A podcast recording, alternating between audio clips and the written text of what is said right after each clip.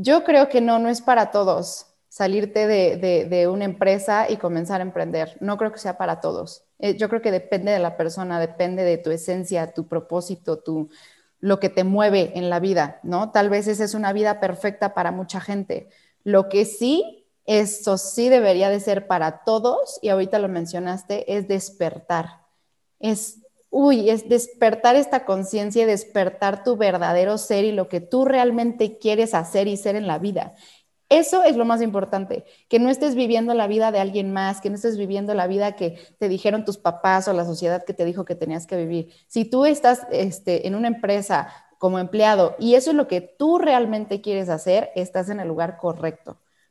Pero siempre y cuando tengas este despertar de conciencia y sepas que realmente eso es lo que tú quieres.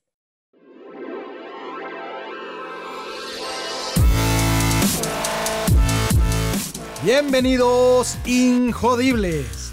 Hola, soy Víctor Vargas, coach de vida y alto desempeño, conferencista y empresario.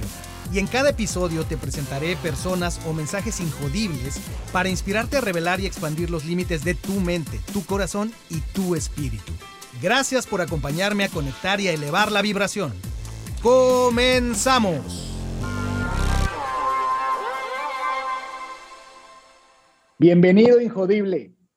Qué gusto nuevamente estar transmitiendo, estar creando contenido de valor, contenido que traiga perspectivas poderosas a tu vida y para lo cual necesitamos traer gente que genere esas perspectivas poderosas. Así es que el día de hoy tengo una invitada que me da mucho gusto porque el mundo nos va conectando, el universo se encarga de conectar ese tejido invisible que, del cual está hecho el universo va haciendo que las personas correctas se conecten y se conozcan en el momento correcto y así es el caso de mi invitada, de quien te voy a platicar un poquito. Ella es consultora en imagen pública y bienestar integral, está certificada en algo que de verdad quiero que nos comparta porque sé que te va a añadir mucho valor, está certificada en imagen oncológica porque ella es una apasionada del tema de ayudar a pacientes y sus familiares para que ellos puedan superar pues esos momentos tan difíciles cuando hay un diagnóstico adverso, cuando hay una situación de salud que sin duda, pues además del paciente, pues está la familia y todo lo que está alrededor. Así es que ella eh, se enfoca en ayudarles a generar los recursos y algo muy, muy, muy especial que ya nos platicará, a mejorar su imagen y a través de ello mejorar su calidad de vida.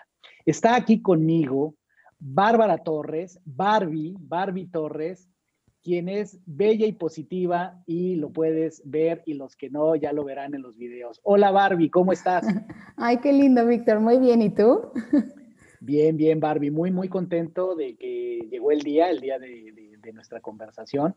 Eh, he seguido tu trabajo a, partir de que escuché cosas maravillosas de ti, de conocidos que tenemos en común, y pues se quedaron cortos en, cuanto a pues la belleza del trabajo que haces, la, belleza de la pasión con la que lo haces, y sin duda tu imagen, tu imagen radiante. Eh, me da mucho gusto que estés aquí, Barbie. Y pues, eh, sin más ni más, a la usanza de este podcast, empezamos con historia poderosa donde la vamos a arrancar con esta frase muy de, de injodible.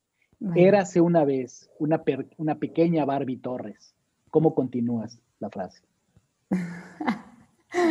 Ay, érase una vez una pequeña Barbie Torres. Este, pues la pequeña Barbie Torres realmente creo que ha regresado. Hace poquito que regresó, la tenía yo muy olvidada, la tuve muy olvidada durante muchos años pero Barbie Torres chiquita era, no tienes una idea, es súper entertainer para todo el tiempo, le encantaba bailar, cantar, ahí sí con las conciencias de Shusha. Este, tuve una tía de chiquita que desafortunadamente falleció cuando ya tenía tres años, pero desde que nací era uña y mugre con ella. Este, me encantaba hacer shows, este, me iba a la computadora de mi abuelito, imprimía los boletos, ya sabes, para los familiares, se los repartía así de show de Barbie en la sala a las tal, en casa de, las, de los abuelos y demás. Entonces, súper entertainer, este, súper alegre.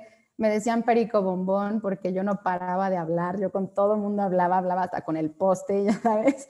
Este, y pues padrísimo, o sea, era una niña muy, muy linda, muy tierna, este, muy amorosa, siempre, ¿no?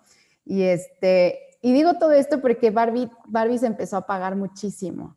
O sea, crecí, no, no, no tuve una infancia mala para, para nada, ¿no? Solo que crecí con, con unos papás, grandes maestros de vida, definitivamente, pero una mamá que me decía que a fuerza tenía que ser de cierta forma, que tenía que tener ciertos modales, un papá súper calculador, súper perfeccionista, de los hombres que tenía, tenía, una colección de películas enorme y todas estaban en abecedario, o sea, llegaba a la casa y faltaba una y luego, luego era, Barbie, ¿dónde está mi película de Misión Imposible 2? Y tú, no, puede ser, o sea, a ese punto, ¿sabes? Entonces, como que Barbie chiquita comenzó a cambiar bastante, como que mmm, no se me permitía hacer muchas cosas. Entonces empecé como a perderme un poquito, empecé a perder un poco mi esencia.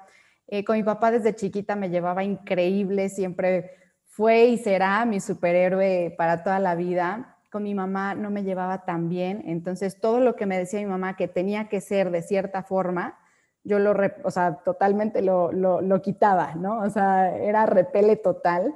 Ella quería que fuera como super princesa. Obviamente tenía 25 mil muñecas Barbie. Yo duré muchos, muchos años sin permitir que me dijeran Barbie. Y ahorita es como más me gusta que me digan. Entonces, de ahí viene todo este montaña rusa de crecimiento y descubrimiento de otra vez de quién soy. Pero bueno, para no hacerte el cuento largo, pues este, pues sí, me perdí un poquito, me fui, era como la, rebelde, la ruda, o sea, quien me conoció en primaria, secundaria, preparatoria y en universidad, y ahorita me ve, es como, ¿y hasta qué le dieron? ¿Qué le pasó? ¿No? Este, y ya, pero llegó un punto en mi vida donde estudié ingeniería mecánica electricista primero, estuve ocho años en la industria automotriz y, este, y llegó un punto en mi vida en que me di cuenta que eso no era lo mío, o sea, que de verdad algo faltaba, que ya no, o sea, yo no estaba cómoda, me sentía vacía, me sentía súper infeliz y fue en mi momento top de todo, o sea, para todo mi entorno, para toda mi familia, todo mi contexto. Yo tenía la vida perfecta, vivía en Estados Unidos, teníamos sueldo gringo, mi esposo y yo, increíble todo el trabajo de los sueños de mis papás, así todo perfecto en teoría, y yo de verdad que era el momento en el que más vacía me sentía. Yo decía, es que no puede ser. Y, y, empezaba como esta vocecita interna, ¿no? De, ay, no seas mal agradecida, ve todo lo que tienes. Pues todo lo que te vienen diciendo desde chiquito, ¿no? Si agradece lo que tienes, hay tanta gente que no tiene ni un techo y tú con un sueldote y te quejas, no sé qué. Entonces era como mis dos Barbies, una de un lado y otro del otro. La Barbie de alma, ya sabes, la Barbie espiritual real de esencia y la Barbie, pues de todas estas creencias y conocimientos, bueno, estas creencias, ¿no? Que te vienen metiendo desde chiquita. Entonces fue una etapa muy difícil, se peleaban entre las dos y yo no sabía ni a quién escuchar. Me imagino, que... pero me, me, encanta, me encanta esto cuando haces la referencia a, a, lo que era esa, esa muñeca en tu infancia, claro. que tuviste muchas que no te gustaba que te dijeran así, y luego cómo, cómo cambia el tema y hoy día es, una, es, es, como, es como te gusta que te digan, pero es, un, es una frase que he repetido muchas veces en este podcast y la seguiré repitiendo citando a Steve Jobs sobre los puntos en la vida, ¿no? Es, por eso es que es tan poderoso el viaje del héroe, por eso es que eh, rendimos ese tributo a la historia de cada invitado aquí, porque nuestra historia es en gran medida nuestra identidad, nuestra esencia. Claro. Y efectivamente muchas de las cosas las entendemos cuando vamos hilando los puntos hacia atrás y se manifiesta el de, ah, es cierto. Eh, muchos invitados eh, han, han, han, me han comentado, tal vez fuera de micrófono, eh, que justamente después de escuchar ya su, su episodio publicado, han revelado cosas, se han acordado cosas o, o, o, han cobrado el sentido de cosas que escuchando su historia en su propia voz, eh, pues eh, cobra otra, otra dimensión, ¿no? Y luego eh, nos comentas esto que pues creo que muchas personas hemos vivido, yo entre ellos, una, pues seguir una trayectoria, cada quien con su individualidad, infancia, los padres que nos tocaron, el ambiente que nos tocó, pero en términos generales esta cultura en, en, la sociedad en la que vivimos, donde pues hay que estudiar para ser alguien en la vida, frase que tristemente común, tener un buen trabajo, eh, que, es, casar, que, es, una mentira. Exactamente, estudia, ten un buen trabajo y demás. Y eh, pues llegamos y tenemos trabajo, pero no todas las personas eh, eventualmente nuestro camino está a llegar a la cima de una empresa, porque además la mayoría eh, se, nos, se nos mete esa idea, se nos inculca de que además eh, es llegar a la cumbre, ¿no? Y entonces por siempre en las empresas también tenemos tanto estrés, porque estamos todo el tiempo con este bicho que tenemos inyectado de que además tenemos que eh, subir una escalera, ¿no? Y a veces hasta pues por encima de quien esté por ahí. Y a los que se les ocurre la maravillosa idea o, o siguen, siguen su voz interior, ¿no? Luego, eh, no a todos, pero a algunos, a, mí me pasó, a, sí, sí, mi esposa también, de, pues, eh, de, la gente que, que, nos quiere, que se preocupa por nosotros, ¿no? Así me suena que a lo mejor te pasó un poquito así como de, pero ¿cómo? Si, a ver, si tú estudiaste en las mejores escuelas, estuviste en los mejores trabajos, eh, tanta, tanta preparación, y ahora me dices que te quieres dedicar a qué? Estoy escuchando a toda mi familia, Víctor, lo estoy escuchando. es cuando uno se vuelve el, el, hippie, el hippie de la familia. Justo esto te iba a decir, que haces el viaje del hippie. Totalmente. Sí, porque ves a los, a los hermanos, primos que, que, que, viven la vida acorde a lo que es lo normal y te voltean a ver a ti y así como con cara de, ¿y qué vamos a hacer contigo? Sí. ¿Cuándo vas a madurar? ¿No? Y bueno, cuando uno realmente tiene vocación, pasión, ¿no? Persistes en lo que quieres y sí, hay que hacer las cosas bien y bien hechas, entregar valor para que efectivamente eh, sea algo que seguramente ya, ya, lo, ya lo has vivido desde hace mucho tiempo, pues ya poco a poco la gente se, se, irá convenciendo. Pero nada más hacer ese paréntesis porque me gustó mucho esto que decías de esa parte que muchas personas que hacen un giro en su, en su vida profesional, en su, en su, en, su pasión de vida, eh, suelen vivir con respecto a la opinión de otras personas, ¿no? Y entonces, Barbie, ¿cuál, ¿cuál sientes tú que fue eso de los, de los primeros puntos de quiebre? ¿Fue primero la, la, el tema del cambio de carrera o hubo otros, otros eventos que fueron formando tu, tu, viaje de la heroína? Definitivamente el primero fue justo ese, el cambio de carrera. Totalmente. O sea, yo ya estaba fatal, fatal y una de mis mejores amigas, casual estoy, estoy rodeada de terapeutas. la mayoría de mis amigas son terapeutas de algo, pero una de mis mejores amigas, que es psicóloga, eh, pues me dijo, a ver, cuéntame, platícame. yo siempre digo que me está terapeando sin que yo me dé cuenta, pero bueno, me gusta y lo acepto, ¿no? Y ya le conté todo esto y me dice, oye amiga, bueno, y le, dije, es que amiga, a mí desde chica, lo que más me, me ha gustado desde chica es ayudar a la gente y la actuación o el show, ya sabes, estar en un escenario, comunicarle a la gente, bailar, cantar y todo. O sea, como que me apasionaba mucho eso. Yo no estudié actuación por alguna razón en mi vida, que eso luego lo platicaremos, este, pero me gustaba mucho ayudar a la gente y yo le decía, es que siento que no estoy impactando la vida de nadie, no estoy mejorando la vida de nadie, eh, eh, diseñando autos, ¿no? Digo, está, está padrísimo, seguro hay mucha gente que le encanta ese trabajo. Y en ese entonces yo trabajaba en acústica y recepción. Yo, este, yo ecualizaba los sistemas de audio de los autos. Y yo decía, es que, o sea, a mí nunca me toca ver a un cliente escuchando su sistema de audio y diciendo, wow, qué increíble, ¿no? Le dije, igual y eso me, me llenaría un poquito, ¿no? Que veo que mi trabajo sí está trascendiendo y está impactando la vida de alguien y ver esa sonrisa, ¿no? Y me dice, me dice mi amiga, no, tú necesitas cambiarte de carrera. y yo, ¿qué? ¿Cómo? Me dice, sí, amiga, ¿por qué no? Y me dice, mira, mi prima está estudiando algo que se llama imagen pública. Y me empezó a platicar, pa, pa, pa, pa, pa, pa, pa. Y en ese momento colgué, me metí a la página del Colegio de Imagen Pública, vi lo de la maestría y todo, y yo así de, wow, me encanta. Y en ese entonces, afortunadamente, pues Double Income No Kids, tenía bastante lana y dije, pues me estudio la maestría, ¿no? Entonces me metí a eso y me encantó, me encantó. Y, voy a hacer aquí un paréntesis rápido, pero, pero este tema de la imagen pública, el poder de la imagen, mucha gente la ve como cambiar totalmente a una persona y hacerla algo que no es. Y totalmente no es eso. Para mí la imagen pública es que todos, todos nosotros somos como un diamante en bruto. Y un, asesor en imagen lo único que hace es pulir, pulir, pulir, pulir, pulir, pulir y sacar ese brillo que siempre ha existido ahí. Entonces, cuando comprendí eso, me voló la cabeza y dije, sí, yo quiero hacer esto increíble, wow, ¿no?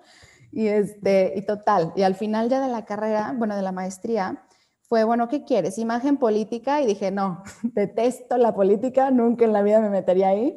Este, imagen empresarial y dije, pues sería lo mismo, no seguir trabajando en empresas, lo cual no está mal, pero dije, eh, imagen personal. Y yo sí, yo quiero trabajar uno a uno con una persona y bla, bla. Entonces le dije a mi esposo, yo ya estaba súper infeliz en mi trabajo porque yo ya sabía que yo me tenía que dedicar a algo diferente, ¿no? No la, no la, no la ingeniería. Pero para esto nosotros ya habíamos regresado a México, habíamos regresado a tener un sueldo mexicano, habíamos comprado casa, coches, bla, bla, bla, bla, bla. Se nos acabó el dinero y empezamos a tener deudas, ¿no? Entonces le digo a mi esposo, amor, quiero renunciar a, no voy a decir marcas, bueno, quiero renunciar a mi trabajo, no porque no lo quieras, fue una excelente empresa, pero bueno, le dije, quiero renunciar a mi trabajo. Y no, bueno, ya te imaginarás, no, como crees, estás loca, tenemos un chorro de cosas, bla, bla, bla.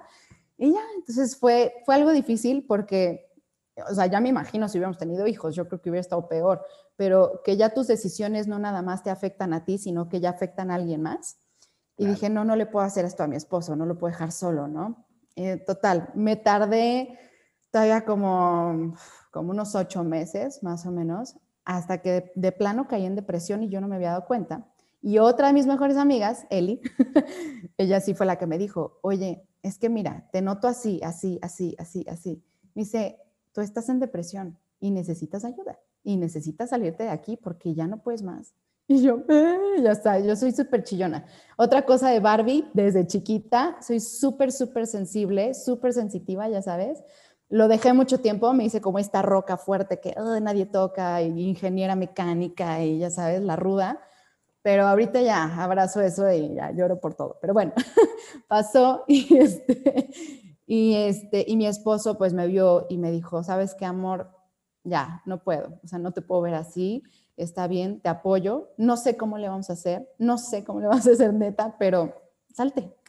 Y yo, ¡oh! y en ese momento sí me dio mucho alivio, pero me empezaron a temblar las piernas cañón, cañón, Víctor, porque fue así como, ya, ya tienes el, semáforo verde, pues dale, ¿no?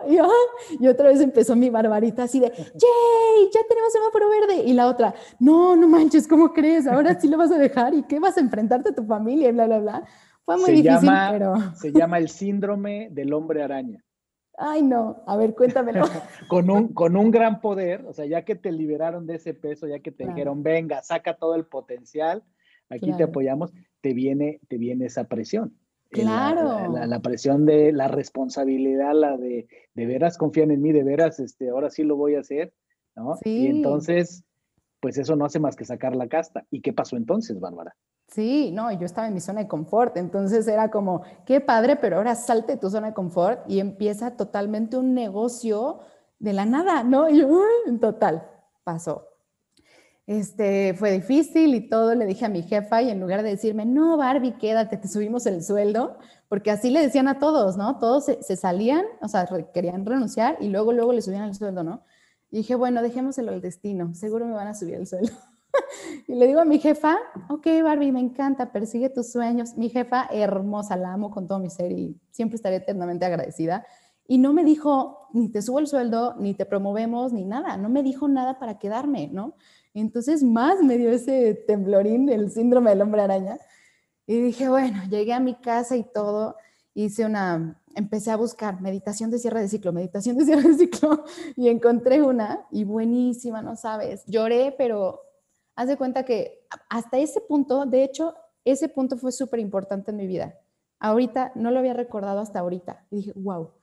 Antes de ese punto, yo no me permitía llorar para mí era como, empezaba como, ya sabes, como que se me ponían rojitos los ojos y luego, luego, luego como que lo reprimía, lo reprimía, me ponía roja, roja, roja, pero nadie me podía ver llorar.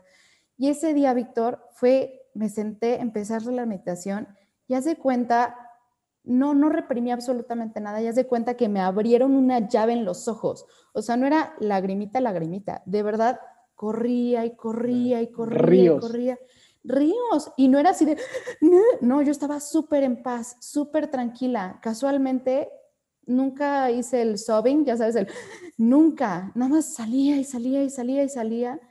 Y terminé la meditación y yo así de, wow. Oye, pues dinos qué, meditación es, porque yo me imagino que esa de haber escuchado Fer, el, cantante de Maná, cuando escribieron la canción de Te lloré todo un río.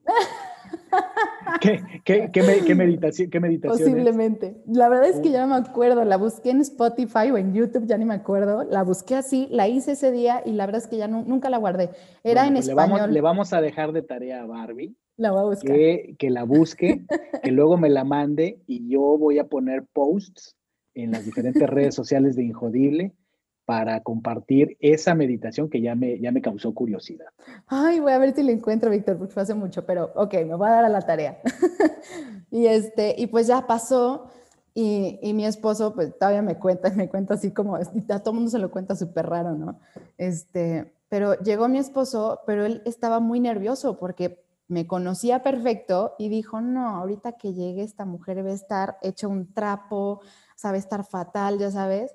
Y llega y así de, hola amor, ¿cómo estás? Y yo, bien amor, ¿quieres comer? Y el otro, ¿por qué trae?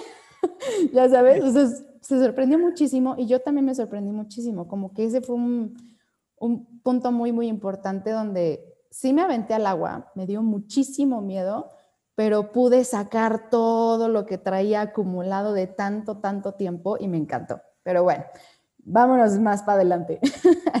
Pasó y... Barbie, una, una pregunta aquí. Eh, yo pienso que las personas que dan un paso como el que tú diste, eh, con todo el, todo el bagaje que nos estás contando, todo el background, toda la historia, tu preparación, tu familia, pues, eh, te colocaste muy bien, tuviste una trayectoria en, trabajos eh, formales, en corporativos, y luego tomas esta decisión.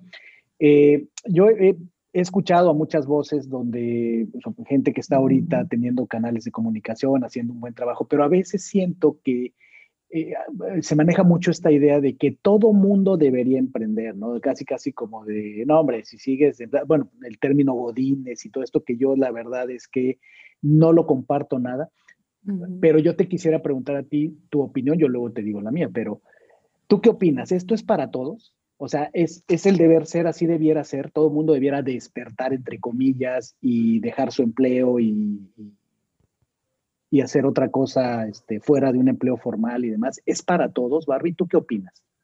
Es que ahorita dijiste dos cosas mm, un poquito que para mí sonaron totalmente diferentes, o sea, más bien separadas.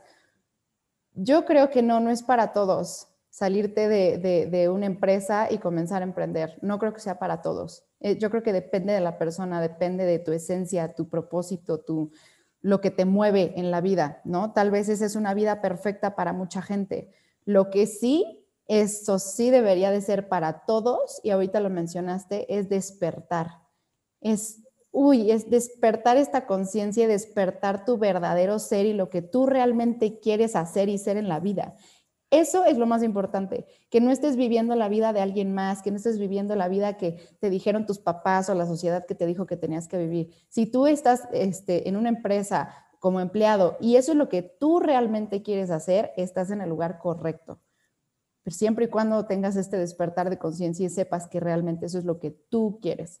Esa sería mi respuesta esto ya se está poniendo bueno, porque ya entramos, conectamos, si quieres, hasta incluso con el tema de espiritualidad. Lo dije eh, en ese sentido, el tema de despertar, eh, en, un llamado de atención a, a, quienes a veces eh, usamos o usan un micrófono eh, expresando opiniones que son muy respetables, pero que yo sí difiero de, por ejemplo, ofrecer determinado desarrollo personal a las personas, quienes eh, trabajan con emprendedores y demás, cuando exageramos con estos mensajes, generalizando, como que todo mundo debiera eventualmente dejar su empleo y emprender, eh, porque no, yo coincido contigo, no creo que sea para todo mundo y debemos ser responsables en ese sentido. No porque mi caso, tu caso, que lo hayamos hecho, quiere decir que debe ser para todos. Cada quien, la verdad es que tenemos que tomar responsabilidad. Ese es el verdadero despertar, tomar responsabilidad, tomar conciencia, conocernos a nosotros mismos y sí eh, desarrollar la sensibilidad y habilidad de escuchar nuestra voz interior. Eh, de, conocer nuestras verdaderas aspiraciones y habilidades y determinar desde un punto de vista responsable, sí, qué es lo que queremos hacer. También se vale experimentar, también se vale decir, pues mira, lo voy a intentar y si no, pues a lo mejor puedo regresar, pero no como mensaje genérico de todo el mundo, porque es más, a veces hay ya cada quien su estilo, ¿no? Hay unos más agresivos que otros. hay quien de plano lo plantea de que bruto el que no esté pensando en independizarse y demás. ¿Por qué? Porque todo independiente, toda empresa grande eh, tú trabajaste en empresas grandes, todas eventualmente empezaron pequeñas. Todas eventualmente fueron, si no el producto de la idea de una persona, de un emprendedor, fue al menos de una familia, de un, pequeño grupo, y fue creciendo, ¿no? Y, se volvió un, un, buen negocio que eventualmente necesitó ayuda de otras personas, fueron contratando, fueron creciendo, le dieron trabajo a gente, se desarrolló una comunidad y demás. Y entonces es, es paradójico y es tonto que, que, que digamos, es como escupir al, al, al, techo, ¿no? Decir, es que nadie debería ser empleado de nadie. Claro. A ver, todos los que estamos emprendiendo queremos crecer y todos los que estamos emprendiendo tenemos el sueño de que nuestros emprendimientos se vuelvan empresas, se vuelvan después negocios estables, negocios florecientes, que generen fuentes de empleo, que mejoren la vida de no pocas, de muchas personas y eso requiere que mucha gente se una a tu sueño y, entonces sí, ahí sí, cuando yo soy el emprendedor y cuando yo soy el que ofrezco los empleos, ahí sí es válido que la gente trabaje para alguien. Pero cuando yo me dedico a, dar entrenamientos, a hablar de abundancia y hablar de, mentalidad de emprendimiento, e, es, es, donde creo que caemos en incongruencias. Gracias por contestarme e, esa, esa pregunta desde tu perspectiva. Finalmente pues, sabía que íbamos a coincidir, pero debemos ser responsables como lo son los de los deportes extremos, decir, niños, no hagan esto en casa si no están seguros de lo que están haciendo y con el equipo adecuado, ¿verdad? Exacto, claro. No, y sabes qué, si no, no, o sea, esto que dijiste de puedes experimentar, y quiero tocar este punto porque para mí también fue súper importante, cuando yo tomé la decisión de renunciar a, a la empresa donde estaba. ¿Puedo decir marcas o no? Se llama, se llama Ford Motor Company. ¡Ay, sí! Porque además, honor a quien honor merece. Seguro claro. que me estás contando, yo también trabajé en grandes empresas y mi última empresa que fue Amway, no haciendo el negocio ah. de red, sino yo trabajaba como ejecutivo. No tengo más que palabras de agradecimiento, o sea, realmente impreso, no, no, no, las personas que encontré ahí, todos, todavía tengo muchísimos amigos y no me canso de decir trabajé para Amway, fui muy feliz y fueron los tres años más intensos de mi carrera, los últimos tres de mi carrera corporativa, gracias a un tremendo empresononón como ese, que también fue producto de, un, de dos, em, dos emprendedores que hace muchos años hicieron toda una historia. Cuéntanos de Ford. ¿Qué, pasó ¿Qué pasó en Ford? No, bueno, más bien cuando decidí dejar Ford, cuando yo le conté a mi familia, pues yo pensé que algunas personas me iban a apoyar, me iban a entender, otras no. Y para acabar pronto, nadie me entendió de inicio, nadie, o sea, ni quien yo pensé que me iba a entender, pero la única que sí me dijo algo más objetivo, no, no, no desde los miedos de cada persona, porque esto yo siempre lo he creído, cuando una persona te dice algo, es sí porque te ama, pero está proyectando sus propios miedos en lo que tú estás haciendo. No son miedos tuyos, son de la otra persona, pero bueno. Y la única persona que me dijo algo objetivo fue mi abuelita. Y, este, y me dijo, Barbie, yo creo que si realmente es tu pasión, si realmente te apasiona, hazlo, inténtalo. Dice, lo peor que, puedes, lo peor que puede pasar es que te des cuenta que no es por ahí y regreses a la ingeniería. Y yo así de, pues sí, o sea, si yo regreso y vuelvo a pedir trabajo en Ford, me lo van a dar porque yo dejé una buena imagen ahí y si yo voy a otra empresa también me lo van a dar. Entonces dije, ah, ya no me siento tan, como tan, con tanto miedo, ¿no? Pero pues no, ahorita ya tengo clarísimo que no, no voy a regresar. Ahorita, ahora sí ya lo tengo súper claro que mi propósito y mi camino está en el emprendimiento, no en el empleo. Pero así como tú dices, puede haber gente que sí diga, no, lo mío, lo mío sí es el empleo.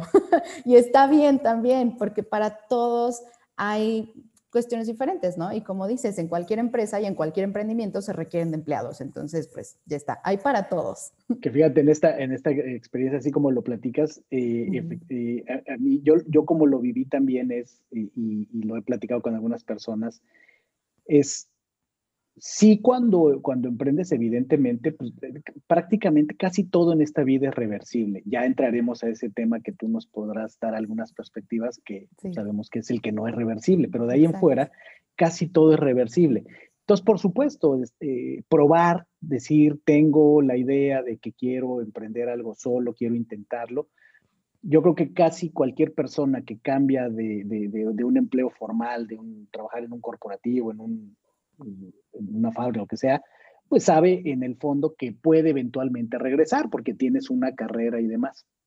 Yo precisamente en, el episodio con, María Cervantes, a quien tú conoces muy bien, eh, hubo una idea que comentamos María y yo que, que, nos gustó tanto, se me hace tan poderosa que la hicimos clip hicimos un clip de ella sobre una escena de Batman, donde yo describí con María y luego hicimos el videíto, la capsulita, donde esta idea de, una, una, de las versiones de Batman que habla de, por qué solo un niño pudo salir de la prisión donde estaba, ¿no? Y ahí cuenta la idea de que porque lo hizo sin cuerda, no había, era o salgo o me muero, ¿no? Y en mi caso, ¿cómo se manifestó eso? Para mí esta idea de, bueno, puedo regresar a trabajar, no era, de verdad me aterraba, yo decía, no, lo último que ya, ya no, ya no quiero regresar.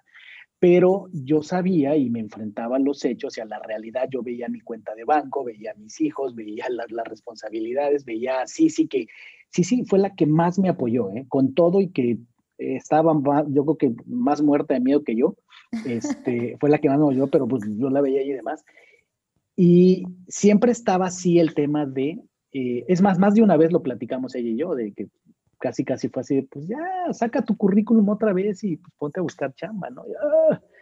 Pero para mí, el, punto de no retorno, eh, es psicológico y demás, para mí quemar mis barcos fue cuando yo cambié mi perfil de LinkedIn. Cuando, porque yo lo había dejado un buen tiempo con tal cual como la última, el último empleo que tuve, me llegaban todavía muchas este, ofertas de, pues, dirección de, sistemas y cosas así. Entonces, eh, a, mí lo que me daba pavor, y, tardé mucho tiempo en hacerlo hasta que lo hice, cambiar mis descripciones en, LinkedIn a que dijeran ya no era el director de sistemas, ya no, sino ya era Víctor Vargas, coach ejecutivo, este, emprendedor y demás. Claro porque yo sabía lo que iba a pasar y sí pasó, o sea, al menos en mi experiencia. Es efectivamente, tú notas de inmediato el cambio y para los amigos que nos estén escuchando y que, que estén en esto, mi experiencia fue que sí, sí hay un cambio. Yo lo noté de inmediato. Cuando yo cambié mi descripción en, en LinkedIn, pues esto es una máquina inteligente, que es un, es un motor de búsqueda. Entonces, antes con la descripción que yo tenía, pues me llegaba mucha información y oportunidades sobre temas corporativos que tenían que ver con mi profesión, con mi carrera, con áreas de sistemas. Y una vez que yo hice el cambio, pues dejó de llegarme toda esa información. Me empezó a llegar otro tipo de información. O sea, sí tiene un impacto y yo lo sabía. para mí esa era así como, como el quemar mis barcos y ahí fue donde fue mi línea de no retorno. Ahí sí fue donde, ¿y, a qué voy con todo esto? Desde mi punto de vista, y ya tú nos contarás tu experiencia, para mí fue un, punto diferenciador, porque fue donde ya no era tanto las ganas, la pasión, era eh, la convicción de no hay retorno.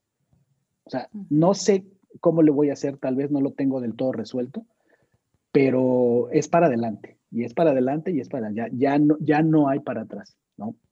Y dejé de considerar esa posibilidad de eventualmente si esto no jala, pues voy y busco chamba. Uno nunca debe decir nunca, nunca. Claro, claro. Eh, pero, pero sí hace una gran diferencia.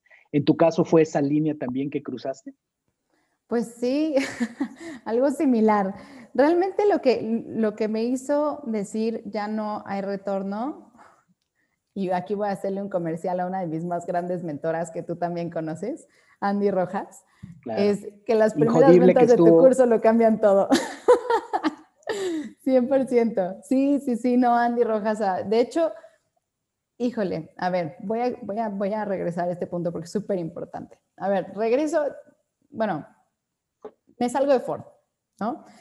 Y digo, ahora sí, ¿qué voy a hacer? No, pues tengo, puedo hacer talleres de esto, del otro, bla, bla, bla, bla, bla, bla, bla. Y dije, no, lo que lo que a mí me gusta mucho, ah, me salté una cosa, Víctor, qué barbaridad, ¿cómo me puedo no, saltar bueno, esto? No nos podemos ir sin eso que tú crees que es muy importante. Ahí te va, súper importante. Cuando yo estaba estudiando imagen pública, y esto fue un gran parte aguas, fue que a mi suegra le diagnosticaron cáncer de colon y fue un súper golpe para toda la familia, mi esposo estaba deshecho y demás. Y casualmente, mi, mi universidad, el Colegio de Imagen Pública, a las dos semanas lanzó la certificación en imagen oncológica. Y dije, no puede ser que haya tanta coincidencia. Entonces me metí a estudiar imagen oncológica. Afortunadamente, el tratamiento de mi suegra no fue tan agresivo, no hubo caída de pelo ni nada de esto. Este, sí la pude ayudar con esto, pero yo tenía como este gusanito de, yo quiero hacer algo en imagen oncológica. Se me hace una se me hace la parte más noble de la imagen, yo siento, ¿no? Ayudar a mujeres en tratamientos oncológicos, este, a, recuperar su, su, aspecto natural, ¿no? Muchas veces es, no es como verte súper guapa y el aretazo y la, la, la, simplemente recuperar tu aspecto natural, siento que, o sea, yo en ese momento decía, es que yo siento que esto va a ayudar muchísimo. Y una amiga mía de del, de la certificación de imagen oncológica, me habló un día y me dijo, oye Barbie, ¿qué crees? Es que mañana vamos a dar un, este, un taller de imagen oncológica ahí en el IMSS de Zaragoza y necesitamos voluntarios, ¿le entras? Y yo, pues sí, claro. Y este, le digo, ¿pero qué tengo que hacer? No, pues nada más es voluntariado y este, ya, pues si se atoran o algo en algún paso, el maquillaje o de la rutina, lo que tú quieras, pues ya les ayudas. Y yo, ah, perfecto. Entonces ya íbamos de regreso, porque estábamos en Veracruz en ese momento, íbamos de regreso a la Ciudad de México y me dice Rose, me dice mi amiga, oye, ¿y si tú te avientas el taller? Y yo, no, ¿qué te pasa? ¿Cómo crees? Yo nunca he dado un taller de eso, estás loca, no sé qué. Me dice, pues ya sabes todo, mira, la presentación ya está hecha, nada más va siguiendo la presentación y demás. Y yo, ok, y dije, o sea, como que desde chiquita he sido muy entrona, no le digo que no a casi nada, pero de que me dan unos nervios, sobre todo con algo que nunca he hecho, porque te digo, te platico que mi papá desde chiquita, pues siempre fue el señor perfección, ¿no? Director de una empresa, así súper cañón. Entonces yo tenía que ser como la hija perfecta. Y mi mamá, no lo quiero decir de esta forma, pero de cierta forma, como lo digo, era, me hacía sentir como que yo no hacía lo suficiente nunca, como que no llegaba, ya sabes, esa meta. Entonces yo siempre, a mí me daba mucho miedo equivocarme, muchísimo, muchísimo. Entonces, bueno, total, este, voy a este tema del taller y todo, llego súper temprano y todo, y me empezó aquí la vocecita del miedo, ¿no? Ay, no, es que si la riegas, aquí ya no es este de, de si eres estilo, este, estilo natural o estilo no sé qué, o si proyectas tal en la empresa, no, aquí estás tratando con la vida de una persona y con la autoestima de una persona. O sea, ya no es, y aparte es una persona que está viviendo una crisis, es algo muy sensible. Entonces me empezó a dar miedo y yo así, ay, ¿qué va a pasar? Y en eso empiezan a llegar este, las, bueno, yo les digo alumnas, ¿no? Pero las pacientes, y pues muchas y así como a regañadientes, ¿no? Unas las llevaban los, los familiares porque ellas no querían ir, este, y llegó una, Víctor, que dije, wow, wow, wow de mujer, y de hecho voy a tener un live al rato con una persona que es muy parecida a esta, a esta que, te digo, esta señora que te digo, pero llegó Víctor con una actitud así de, ay, chicas, y empezó a saludar a todo el mundo como si las conocía toda la vida, con su turbante guapísima, hermosa, una señora así súper, súper positiva, justo, súper bella y positiva. positiva. Y dije, wow, esta mujer, ¿qué onda? O sea, está pasando por un cáncer que es un, o sea, parece entonces yo no tenía gran contacto con el cáncer más que lo que había vivido con mi suegra, ¿no? Pues para mí era un impacto muy fuerte que una persona pasando por algo tan duro pudiera traer esta personalidad increíble, esta forma de ser. Y fue yo creo de mis más grandes maestras que hasta la fecha pues no sé ni cómo se llamaba porque no pude platicar bien con ella, yo estaba tan nerviosa, pero bueno, pasó. Y este, total, eh, dimos el taller, no lo di yo sola, lo dimos entre dos personas y a mí me tocó cerrar el taller. Y al final ya con los turbantes y todo, padrísimo, el maquillaje y no sé qué, de verdad que había un cambio tan, tan grande con todas ellas, que llegaron todas cabizbajas, todas tristes, excepto ella, ¿no? Y al final les dije, bueno, pues qué se llevan de, de este taller, este, cómo se sienten, bla, bla, bla. Y no sabes, Víctor, las cosas tan hermosas que nos decían, este, a, mí, a los voluntarios nos decían, es que son como ángeles que han caído del cielo, de verdad, muchas gracias, no sé qué.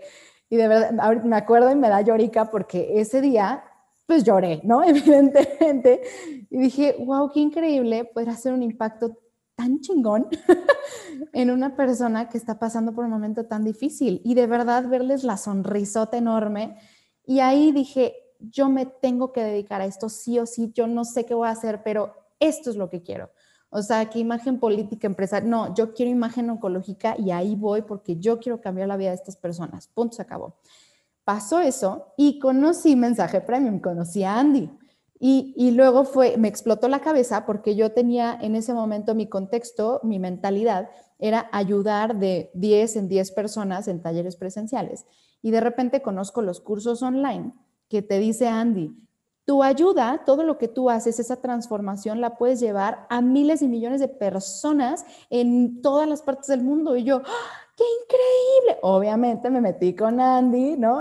Soy la alumna de Andy pues, de todos lados. Ella saca un curso, yo lo compro, este, estuve en Experto Club, en el, todo, todo, todo, porque yo dije, yo tengo que llevar esto en grande, ¿no? Y cuando tuve justo las primeras ventas, ahí fue cuando dije, wow, esto sí se puede empecé a abrir mi, mi, este, mi página, empecé a hacer lives y demás. Y comencé a ver como la transformación que, tenían en las, que tenía yo, que yo podía generar en las personas y me encantó. Ahí fue mi punto de no retorno. Y ahí dije, esto es lo que yo tengo que hacer en mi vida. Y no te voy a mentir, Víctor, yo creo que más veces que menos, mi estado de cuenta ha estado mucho más bajo que lo que yo ganaba en Ford. Pero aún así, digo, ha sido la mejor decisión en mi vida, o sea, en mi vida. Dos, puntos aquí muy importantes. Uno, paréntesis, y honor a quien honor merece, ya, ya que citas a Andrea Rojas, quien es una injodible. Totalmente. Eh, pueden escuchar su episodio eh, conmigo, en, es el número 15, el episodio número 15 de este podcast fue con Andrea Rojas, donde, pues con mucho lo que estamos hablando y ya todo lo que tú has compartido es, bueno, ahí pueden profundizar más cuál es su propósito, su visión, eh, cómo ella también tiene una historia increíble de cómo se fue a Kuala Lumpur con Mind Valley, de dónde se trae ella todo este aprendizaje y eh, ella lo trae a, México para ayudarle a todas las personas como Barbie, con esta energía, con esta pasión, con un mensaje que darle al mundo, cómo ayudar. Andy da esta, esta plataforma y es una de las coaches más, más respetadas con una tasa de éxito altísima en, México y Latinoamérica, lanzando productos digitales, principalmente cursos. Creo que no se limita a cursos, pero la buenaza en cursos, la referencia para webinars, cursos digitales, sin lugar a dudas, Andrea Rojas. Y su historia, bueno, increíble. Eh, ese es uno, y, decías el otro del el tema de nunca tu estado de cuenta había estado, o sea, eh, ha estado muchas veces más bajo que, en tus peores momentos en un Ford o no sé. Pero ese es un tema también bien importante de esto, ¿no? Cuando, cuando, cuando te metes a hacer negocios, cuando te metes a emprender, esa es una de las razones por qué digo y diré que el, emprendimiento, el independizarse no es para todo mundo. Porque una de las cosas que puede quebrar más el espíritu de las personas, que las puedes animar más, eh, se llama variabilidad. Totalmente. Hay personas que no tienen la tolerancia a la variabilidad, ¿no? La pueden aguantar un rato más, pero llega un momento donde dicen, esto no, así, esto no es para mí o sea, yo no puedo estar que si hoy tengo ingreso, que si hoy vendo, que si mañana no, que si hoy me llegó más, más alto los impuestos, que si hoy no. Y hay personas que simplemente o no, pueden con eso o no quieren lidiar con eso y, y, por eso pues hay otras opciones, ¿verdad? Tener un ingreso fijo con sus ventajas y desventajas, por eso hay para todos, pero una de las claves de cuando, cuando emprendes tu camino por tu cuenta es tu tolerancia a la variabilidad, tu tolerancia a la frustración y que seguramente pues esto ya es una demostración de que algo que nos comentabas sobre el vivir con esas dos grandes figuras, tu papá y tu mamá, pues también te ha llevado a trascender, ¿no? El miedo al fracaso, el miedo a la imperfección, ¿no? Que es parte también de lo que tiene uno que aprender si quieres verdaderamente sacar algo al mercado y trascender y avanzar. Pero entonces, oncología el tema de imagen pública en la oncología, que para quien, si alguien no ubica la palabra oncología, de qué estamos hablando, es de cáncer.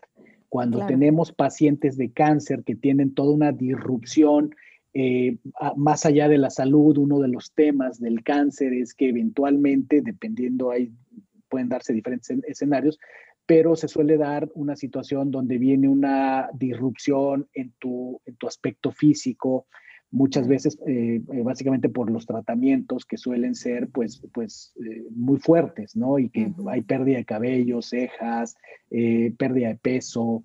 y entonces ahí es donde tú tomaste inspiración, se dan los, se dan los tiempos, el colegio, la universidad en la que tú estabas estudiando lanza esa, esa especialidad y tú te inspiras y la tomas y empiezas a dar estos cursos, conectas con, con personas que estando en esa condición, ahí es donde entra la injodibilidad, ¿no? Ahí es donde, por un lado, eh, tú tratas eh, y lo logras llevarles eh, una respuesta, una solución a estas personas, pero al mismo tiempo recibes de ella, como esta señora destacable y la que vas a entrevistar al rato, donde ahí es donde está la magnificencia del espíritu injodible. Cuéntanos más, ¿qué te has encontrado allí en, en ese camino? Sí, sí, claro que sí. Bueno, ahorita igual quiero hacer un paréntesis porque no, de repente te pones a hablar de tus propios temas y como que no captas que hay que hablar en español. Entonces voy a hacer un paréntesis sobre imagen oncológica, voy a explicar qué es la imagen oncológica rapidísimo. Imagen oncológica, justo como decías, Víctor, es eh, cuando vienen los tratamientos oncológicos de eh, radioterapia, quimioterapia y demás tratamientos, pues sí hay varios cambios, ¿no? Hay cambios en la humectación de la piel, en el color de la piel. Eh, sí hay muchos tratamientos, no todos, no todos, pero algunos que sí se cae el cabello, las cejas, las pestañas y demás. pérdidas de peso y demás. Entonces, en imagen oncológica lo que les ayudamos es, punto número uno, orientarla sobre todos los cuidados que deben de tener antes, durante y después de los tratamientos. Esta no es la parte física, esto no es lo de la imagen, esta es la parte que te va a dar la calidad de vida para que tú puedas llegar bien. Por ejemplo, una de las partes más importantes, de hace ratito hablábamos de Maggie, es la parte dental, ¿no? Como antes de tus tratamientos tienes que dejarte la boca perfecta, porque si no puedes haber, puede haber muchas complicaciones. Y este tipo de cosas no es el trabajo de los médicos decírselo a las pacientes. Muchos de estos no se los dicen. Entonces ellas llegan, como no conocen, pues llegan como van y pues vienen complicaciones, ¿no? Entonces, eso hacemos en imagen pública y digo en imagen oncológica y luego es la parte em, física, la parte de la belleza, ¿no? Que aquí es maquillaje camuflaje para darte pues este rostro natural, ¿no? Este rostro natural para que no, no, no te veas pálida, ni medio verdecita, ni medio amarillita, que te veas bien, este, la parte de mascadas, turbantes, este, todo, todo, accesorios y demás y cómo con eso puedes ayudarles a tener la mejor calidad de vida posible, subir su autoestima, subir la seguridad en sí mismas, porque es muy difícil, muy, muy difícil con ellas de todo lo que están viviendo que las tumbe emocionalmente, todavía salir a la calle, recibir estas miradas raras, ¿no? Este, es muy difícil. Entonces, eso hacemos en imagen oncológica. Pero bueno, ese fue Una pregunta, te, escucho hablar en, en, femenino. Eh, ¿Se da poco en hombres? No. Es, más, eh, El tema de imagen oncológica también puede aplicar a hombres, solo que em, es más común en las mujeres. Los hombres es la parte sí de maquillaje camuflaje, pero no todos los hombres se sienten cómodos utilizando maquillaje. Y la parte de cuidados antes, durante y después de los tratamientos, ese sí es para todos, para hombres y para mujeres 100%. Ahí sí, ya turbantes y esas cosas, pues los hombres la verdad es que no. Ellos normalmente utilizan gorritos, sombreros, gorras y demás, ¿no? Incluso a muchos les gusta estar pelones. Por ejemplo, mi esposo ahorita está pelón, no tiene cáncer, pero pues es más fácil para la mayoría de los hombres, ¿no? Esta parte del cabello. Ahora, cuéntame algo que puede ser que se dé o no, eh, pero te escucho hablar y me pongo en, esa, en, ese contexto y pienso, pues, todas estas personas maravillosas a las que estás ayudando, que están librando una batalla enorme, eh, que puede tener su trasfondo espiritual y esa es parte de otra historia, pero, pero vaya, aquí en este mundo físico y en el momento de vida que tienen, muchas de ellas, me imagino, pues con una expectativa de, de revertirlo, de, de, de, una, no sé si llamarle una sanación y demás pero pues también eh, eh, están las personas que pues desafortunadamente ya están en una etapa terminal, ¿Te, ha tocado trabajar eh, con personas que ya están más en, una fase terminal o que al menos saben que, ya no hay eh, ya no hay expectativa? Casualmente sí y no. Porque, por ejemplo, y tengo un live con ella y me encanta, Luisa Rojas es de mis mayores maestras y a ella le daban seis meses de vida y obviamente ella pasó los seis meses, sigue feliz, sigue viva y de todo. Entonces, no, nunca me ha tocado una paciente mía que, que haya fallecido.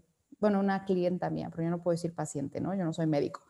Pero no, sí me ha tocado, sí me ha tocado algunas personas que sí les dicen como les dan como este tiempo de vida, ¿no? Pero afortunadamente ninguno, todos, todos lo han trascendido muy bien. eso, es afortunado. Eso es maravilloso. Y te, pregunto por ello, porque precisamente, bueno, pues cuando hablamos de expectativas de vida, ¿no? Este, Pues es, es una, un pronóstico, una predicción que, que muchas veces se cumple, pero muchas otras no y que creo que es ahí donde, también conecta mucho la maravilla de, un trabajo como el que tú haces, porque como en muchos otros aspectos de la vida y que aquí hemos hablado y hemos tenido invitados dando testimonio y hablando de diferentes maneras de vivir la injodibilidad, de, demostrar lo injodible del espíritu humano, y es el poder de la actitud. Y en mucho de lo que he leído de ti, pues la palabra actitud, actitud, actitud aparece por todos lados, ¿no? Porque es todo esto del el, poder de la mente y el poder de las emociones. Y es donde se vuelve muy trascendente un trabajo que, eh, por ejemplo, tuve también aquí en, los micrófonos a, Lina Holzman, que es, eh, pues es la fundadora y directora de las revistas Glue y Black, y ha estado pues conectada en el mundo del glamour y en el mundo de la moda, pero es una mujer profundamente espiritual y lo ha sido desde siempre, ¿no? Según nos cuenta su historia. Y, entonces nos deja bien claro el que no son cosas separadas, la belleza, el glamour, el vivir bonito, mm, es parte de la espiritualidad, ¿no? Entonces, cuando hablamos de imagen, ya sea para los medios, ya sea para un tema de belleza, eh, es igualmente aplicable para un tema en una situación como por ejemplo lo es un caso de oncología, ¿no? En, un momento donde es algo que le puede ayudar a la persona y ahí me gustaría que nos cuentes eh, cómo puede influir, porque no es nada más maquillar el cuerpo, no es ponerle rubor, colorete a los cachetes y ya es ¿Qué magia pasa? Yo estoy casi seguro que tú estás en esto porque es mucho más que decidir de qué maquillaje le ponemos y qué, de qué color va a ser el turbante. ¿Qué más hay de fondo en todo esto, Bárbara? Totalmente, totalmente, Víctor. Yo siempre he dicho que la belleza viene desde dentro, ¿no? Y cuando tú estás bien internamente se nota por fuera. Pero con las pacientes oncológicas es raro encontrar mujeres que de verdad, como esta que, me encontré en este taller que me voló la cabeza, pero es raro normalmente que ellas estén bien internamente, a menos de que tengan un mentor, un terapeuta, una preparación, etcétera. Pero lo que sí es cierto es, ok, tú estás bien por dentro y te ves bien por fuera, pero cuando te ves bien por fuera, también te ves bien por dentro, te, te sientes bien por dentro. Es como un círculo virtuoso y eso nos pasa a todos, a todos.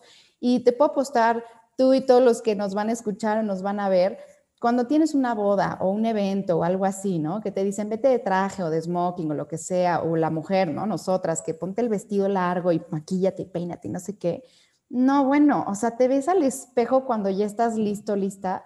No, o sea, te sientes soñado, o sea, hasta te paras diferente, tu postura cambia, tu actitud cambia. Y esto también es, eh, esto es fisiológico también, comienzas a segregar neurotransmisores que, bueno, lo voy a poner en palabras en español, ¿no? Pero esto es dopamina, serotonina, este, felicidad, entonces te comienzas a sentir mejor. O sea, esto no es como una varita mágica, esto es real, esto es real y es, es eh, se vuelve algo físico, ¿no? Entonces, con ellas, em, la, mayoría es cuando viene la pérdida del cabello, no tanto la parte eh, de la tez, ¿no? De la, de la piel. Eso también suele ser muy preocupante para ellas, pero para las mujeres normalmente como que nuestro marco, lo que nos enmarca es el pelo, nuestro peinado, nuestro corte, nuestro no sé qué. Y, y, son dos cosas. Una, que te ves totalmente diferente y hay muchas mujeres que ya ni siquiera se reconocen, no saben, no saben a quién están viendo en el espejo. Y la otra, es que cuando el cabello comienza a caer es cuando se hace más real la enfermedad. O sea, cuando a ellas, y, esto, y esto lo he escuchado de la mayoría de, las alumnas que yo he tenido, cuando les dan el diagnóstico es un shock súper, súper fuerte, súper fuerte. Pero la mayoría de ellos me dicen, pero cuando se me cayó el cabello, ahí fue el peor shock de mi vida, porque ya lo ves literal cómo está haciendo un cambio la enfermedad, ya lo ves real.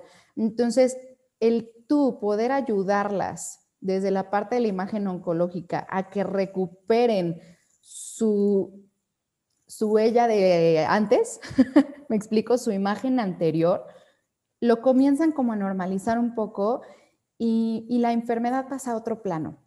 No sé si me explique, como que ya, ya lo ven como algo posible de alcanzar, como que les da ese motorcito así como, órale, si yo pude con esto, si ya me recuperé de esta parte, yo puedo con todo lo que venga, yo puedo con todo lo demás, ¿no? Entonces les empiezas a generar esta este, esta inercia, esta inercia de actitud positiva padrísima. Y obviamente, y eso es algo que quiero introducir a los talleres de imagen oncológica, justo es esta parte de la motivación. La motivación es un tema muy, este, ¿cómo se dice? Em, que para muchas personas dicen una cosa, otros dicen otra cosa, pero para mí la motivación son tus motivos. O sea, ¿qué motivos son tu motor para seguir adelante? ¿No? ¿Tu por qué? tu por qué, exactamente, tu por qué y tu para qué, ¿no? Porque es tu por qué estás aquí, tu para qué quieres tal, ¿no? ¿Para qué quieres sanar o para qué quieres trascender o para qué quieres lo que sea, ¿no? Entonces, para mí eso es algo súper importante que ahora quiero empezar a introducir a, esta parte con las alumnas, porque siento que de verdad cuando tienes esta actitud injodible, ¿no?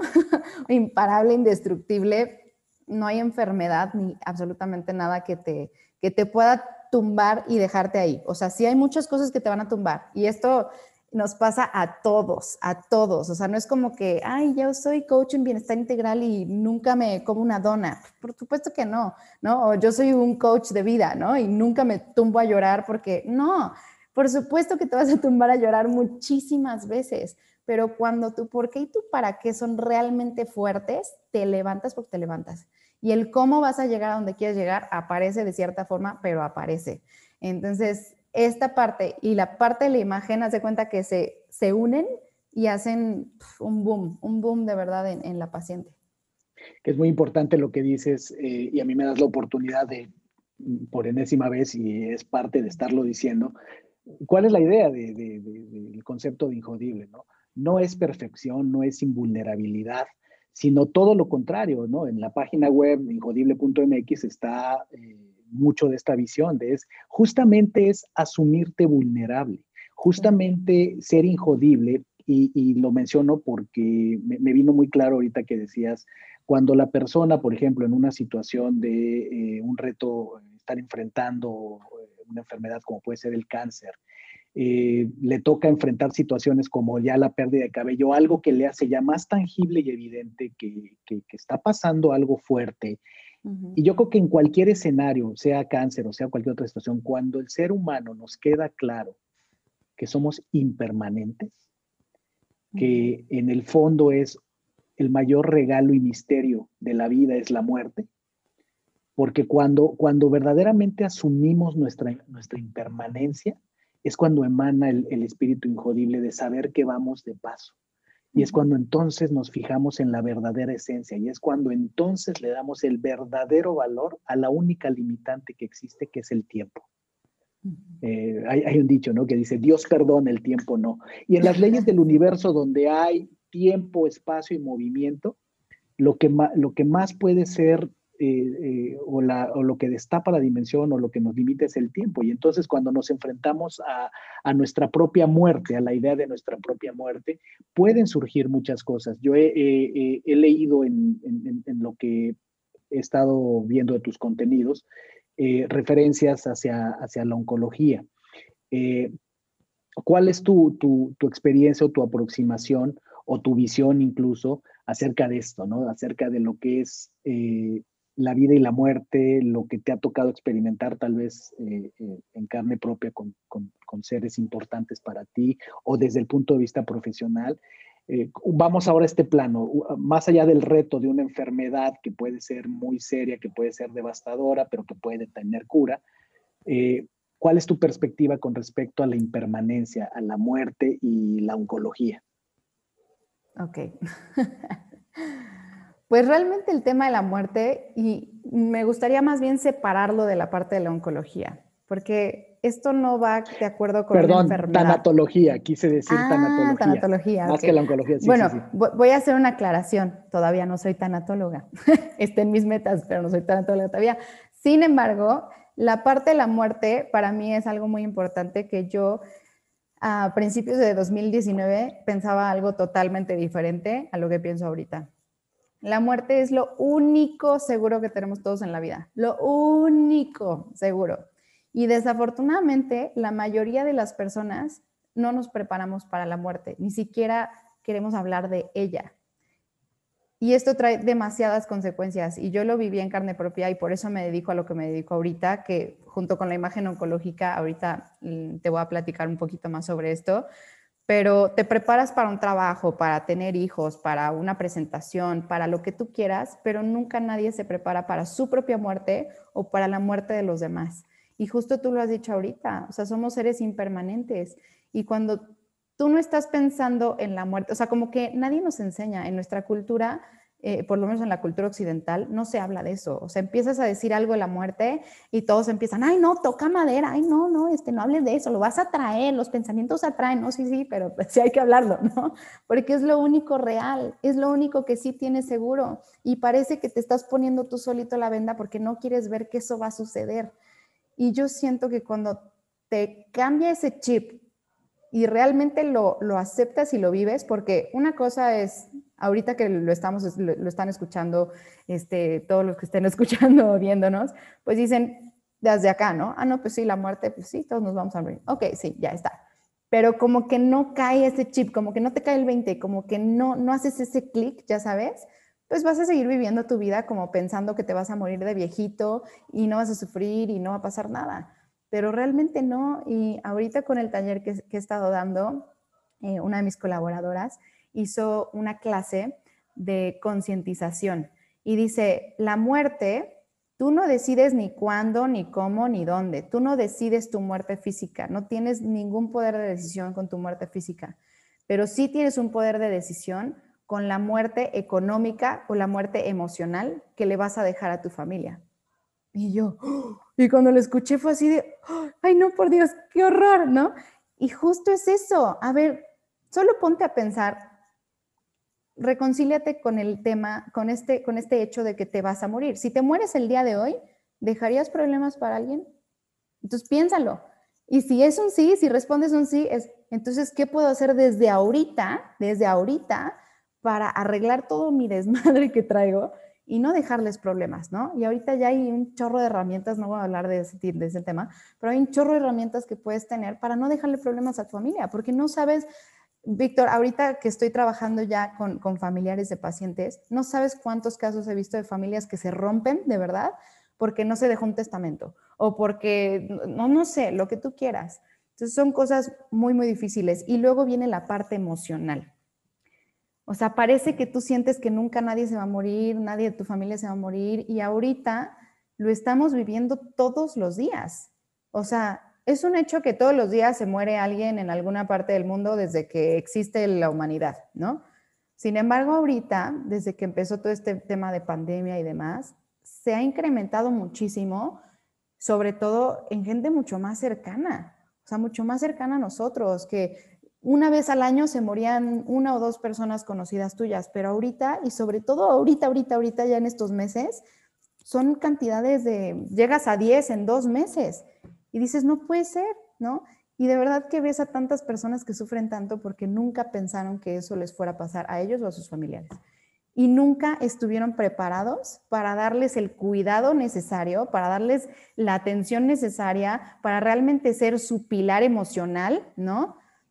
para esas personas, para acompañarlas en sus últimos momentos, por Dios. O sea, ese tipo de cosas que todos deberíamos de, tener cierta noción, porque eso hace toda la diferencia del el momento en el que uno trasciende o en el, momento en el que tu familiar trasciende. A mí no me gusta decir que se muere, ¿no? Lo único que se muere es el cuerpo físico, pero para mí tú trasciendes, no te vas, ¿no? Pero pero la mayoría de la gente tiene muchísimo miedo y la mayoría de la gente en sus últimos momentos está muerta de miedo, llena de arrepentimientos, llena de culpas, llena de cosas pendientes y tú dices, no, o sea, no puede ser. Si ya sabemos todos que la muerte es lo único seguro que vamos a tener, ¿por qué no vives de verdad? Se va a escuchar muy cliché, ¿sí? Como si fuera el último día de tu vida. Sí, está perfecto, ¿no? Pero, pero no es así como cliché nada más. Es, no dejes relaciones rotas neta, ponte a perdonar a la gente que tienes que perdonar y más bien es como, pide perdón tú, ¿no? Arregla todo, todo, todo lo que tienes aquí, ama incondicionalmente, ama 100%, te cambia la vida, de verdad, te cambia la vida cuando comprendes que la muerte está segura, te cambia la vida. Y, justo eso es parte de mi misión ahorita, es parte de mi misión, hacer conciencia a la gente que sí o sí nos vamos a morir. Entonces, por ejemplo, voy, a regresar rápido a un punto y ay, aquí me, ya me estoy yendo como, Tú dale, rueda la fortuna, pero bueno, regresamos a otro punto, por ejemplo, el de qué estás haciendo tú en este momento. ¿Realmente estás haciendo tu propósito de vida? ya sea que seas empleado o empresario, emprendedor, que estés casado, que tengas hijos, que no, lo que sea que estés haciendo en este momento. Si tú te fueras a morir, si te dijeran, te vas a morir en dos meses, ¿seguirías haciendo lo que estás haciendo ahorita? Y la mayoría de la gente, la mayoría que yo conozco, porque creo que todavía es parte de mi contexto, pero bueno, la mayoría te dicen, no, pues no. Entonces, ¿qué harías? No, pues yo creo que haría esto y esto y esto y esto. ¿Y por qué no lo haces? O ¿por qué te esperas a estar ya cerca de ese momento? para hacerlo, ¿no? Entonces, no, a mí ese, tema de la muerte para mí es algo súper, súper importante últimamente. Siempre y últimamente. Platicábamos tú y yo antes de iniciar la grabación, te decía que eh, una de las cosas que además de simplemente charlar contigo, también me entusiasmaba es tener la oportunidad de platicar contigo justo en este momento en este momento que tú ya lo mencionaste, decía, te decía yo que ya no es en, Italia, en España, ya no es el primo de un amigo, ya cada vez escuchamos con mayor frecuencia, desafortunadamente, que pues este tema del, del COVID, de, la problemática de, de, salud pública es una total realidad. Eh, habrá muchas cosas en las que estemos de acuerdo, ¿no? De cómo tratarlo, de qué hacer, qué no hacer, pero de que es una realidad, es una realidad. Y efectivamente mucha gente, como dices tú, está trascendiendo. Eh, y entonces es brutalmente importante lo que mencionas acerca de cómo conceptualizar nuestra muerte, incluso desde un punto de vista cultural, o sea, cómo, cómo entendemos la muerte en la cultura occidental, cómo la entendemos en México. Eh, cosas como a lo mejor decía, si no quiero hablar de ese tema porque a lo mejor no sé si estabas pensando, voy a sonar como vendedora de seguros, pero mira, mira que yo, yo he tenido la oportunidad no soy, de, ¿eh? no soy. De, trabajar con equipos de vendedores de seguros. Eh, la verdad es que yo nunca he tenido, nunca tuve ninguna idea negativa con respecto a los vendedores de seguros, pero trabajar con ellos realmente, o sea, tengo un respeto. Yo ahora, mi, mi, mi corredor de seguros es un estupendo amigo mío porque tengo un respeto por su trabajo, aprendí mucho trabajando con ellos. Eh, y una cosa que me encantó es eh, eh, un concepto que escuché trabajando con el equipo que yo trabajaba. bueno, he trabajado con, tres equipos, pero con uno de ellos me tocó estar en una charla donde, donde hablaron acerca de que un vendedor de seguros lo que hace es cambiar destinos. Y tú lo acabas de decir. me encantó, me voló la cabeza cuando dicen, un seguro le cambia el destino a las personas. Es totalmente una historia cuando una familia queda desamparada, sin recursos, no hay bienes, no hay patrimonio y no hay ni siquiera un seguro de vida, a cuando por lo menos hay un seguro de vida. Eh, cambian destinos, ¿no? Entonces ellos eh, se comparaban con, decían, ¿cuál es el arquetipo del, del, vendedor de seguros, ¿no? Del agente, del asesor de seguros. Y decían, el arquetipo es el arcángel. Es, un vendedor de seguros es como un arcángel. ¿Y qué te quiero decir con esto también de lo que decíamos de encontrar tu propósito de vida y demás? Eso es, eso es una de las cosas maravillosas de la existencia, es eso, que cuando, cuando aceptas o, descubres tu instrumento y lo tocas, efectivamente no era el tuyo en los coches, pero yo sí te puedo asegurar que hay personas que conectan con la esencia, la energía de escuchar el, el audio de su auto.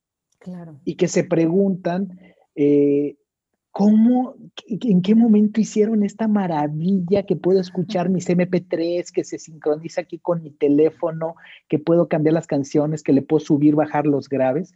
Y ese fue un talento, una magia, eh, un regalo que alguien le trae al mundo con el diseño de los autos, con eh, un concierto de rock and roll, con una pintura. Cada quien traemos nuestro regalo. Entonces, lo más triste de la vida no es morirse, lo más triste de la vida es vivir sin un propósito, no disfrutar de la vida en, las condiciones en que estés, que ahí cuando haces este trabajo de imagen oncológica, estás llevando a las personas en ese momento con la batalla que están librando, que cada quien tendrá su riesgo de librarla o no librarla, pero sacarle jugo a la vida en ese momento, vivirla.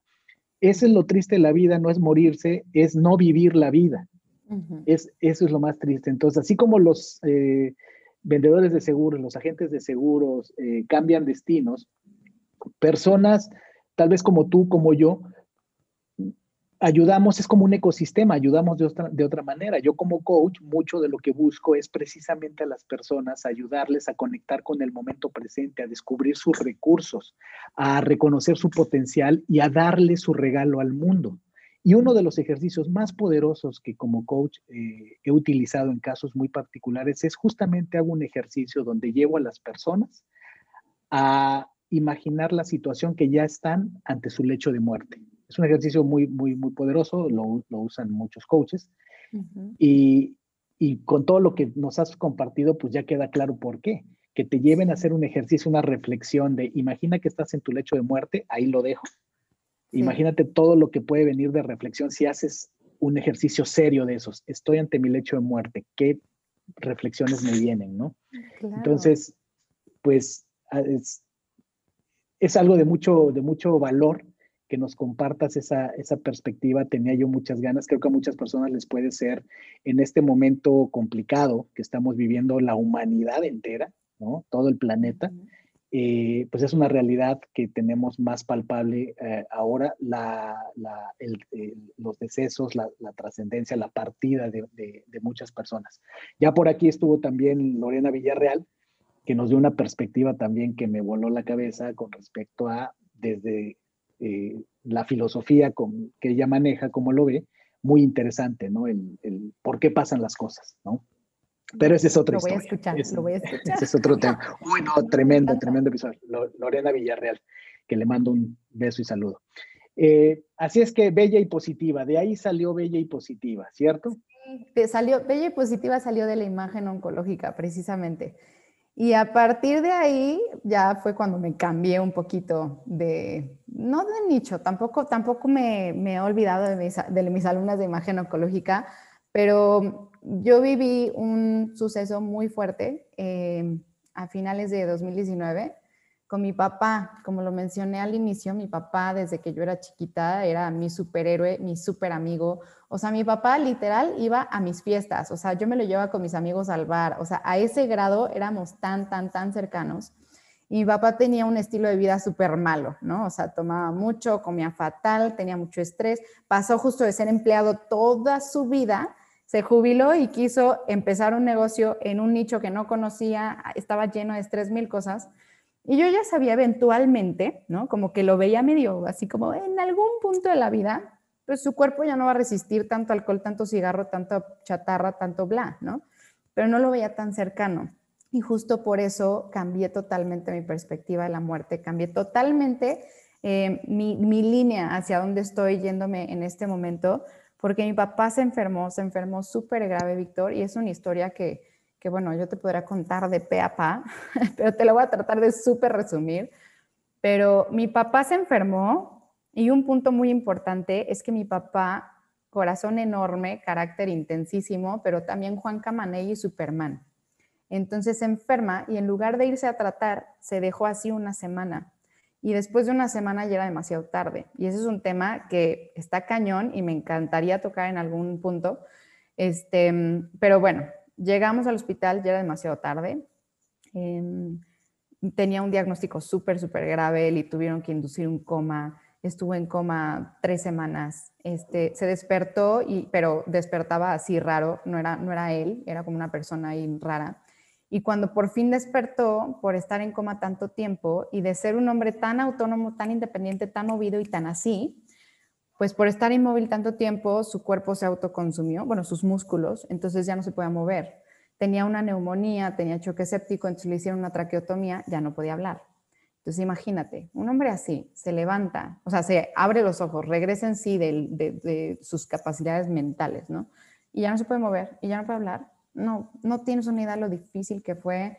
Él divorciado, yo hija única, entonces yo literal viví, comí, dormí en el hospital todo el tiempo, porque en terapia intensiva siempre tiene que haber un familiar, sí o sí, y la única familiar era yo en ese momento, ¿no? Por, por lo que tú quieras, ¿no? Por lo que tú quieras. Y fue muy duro, o sea, y ahí fue cuando yo me di cuenta qué fuerte que una, nadie te prepara para ese momento y lo ves tú muy lejano, entonces no te preparas. Dos, que lo primero que haces, y le pasa a la mayoría de los cuidadores, es olvidarte al 100% de ti, de tu vida, de tu bienestar, de tu salud, de tu todo, y darle todo a esa persona. Y no te estás dando cuenta que es el peor error que puedes cometer, tanto para ellos, tanto para los pacientes, como para ti mismo. Y colapsé, pero colapsé durísimo. O sea, en un mes yo me, hice un trapo. Nunca en la vida le había faltado el respeto a mi esposo, que era la única persona que me estaba realmente apoyando todo el tiempo ahí. Y le dije, de, no, no tienes una idea. Ahí dije, no puede ser, necesito ayuda ya.